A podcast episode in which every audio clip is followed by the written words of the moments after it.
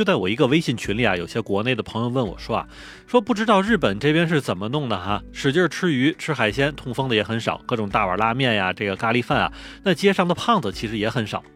那我每次听到大家跟我说这个问题的时候啊，我都要站在一个辟谣的高度跟他们说啊，事实和各位看到的其实是不一样的。日本也是有很多胖子，只不过不太爱出门，多是宅在家里。而日本好多人其实也会痛风啊，所以这个日本的痛风药也是卖的很好的。所以有个统计学的专门词叫做幸存者的偏差，就是这个道理啊。你所看到的那些在外边嗷嗷跑的那些人啊，必然胖子是很少，因为日本很多胖子就和宅这个字儿往往是脱不开干系的，并且那些痛风痛到嗷嗷叫的人啊，其实人家也不好意思跟你说，对不对？所以在这方面啊，咱们也不神话日本这边，对于那些管不住嘴使劲吃的，还真是变废没商量的。可能也正是因为这个饮食西化严重，再加上这两年新冠让很多大宅们更加有理由宅在家里了，所以目光可及的日本街头的胖子就变多了。那么里边还不乏一些普通上班族的身影。所以日本一家电视台呢就专门制作了一个节目，罗列了十一种生活习惯会是让人变胖或者变瘦的关键。欢迎你收听，下站是东京，八尾还在站台等着你哦。欢迎大家回来，我是在站台等你的八尾。那么在说到如何变瘦的方法之前啊，咱们先来看看这档电视节目中提到的四种会让人变胖的生活习惯啊。而在这里边排名第一的似乎并不是暴饮暴食，而是开着灯睡觉。但实际上，在很早之前啊，美国国立卫生研究所就已经进行了一个长达五年的研究，其中就有医学和生活科学家呢，是把四点四万名女性分为开灯、开电视睡觉、仅开一个小灯睡觉和完全关灯三个组。那么最后在实验完成之后发现，啊在睡觉时候有光亮的两个组里边啊，比实验开始时胖了五公斤的人，相比完全关灯的那一组多了百分之十七。那么这个统计学意义也是有的。不过说实话，在这个科学实验之外，哈，日本这边有些人有个坏毛病，那么就是在临睡之前开着灯看电视，然后看着看着呢就睡着了，往往到了后半夜之后才发现灯和电视都是开着的。所以在电视节目里边也有做客的这个医学专家表示说啊，虽然这种有光亮的睡眠呢可能会真的影响一部分人体的内分泌啊，但是更多呢其实也代表了一种不健康的生活，所以变胖呢就是一个必然的结果。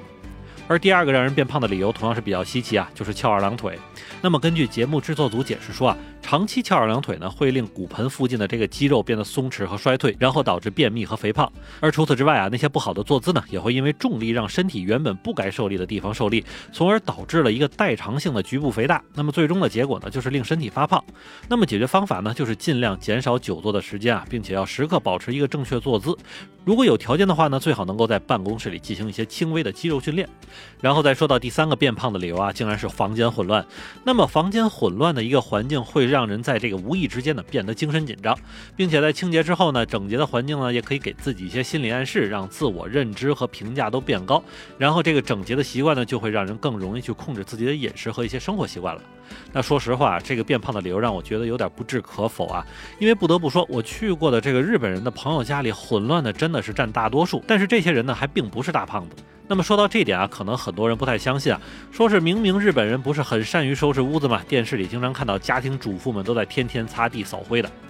呃，我不排除有这样的家庭存在，但是事实胜于雄辩的是，在真实的日本国内呢，家里跟猪窝一样的人其实真的不少。那虽然呢，有些家庭其实也是弄得很干净，但是摆放混乱的问题是仍旧存在的。所以在前几年呢，不是有人出了一本书，名字叫《断舍离》嘛？啊，其实就是告诉人们少买那些没用的东西。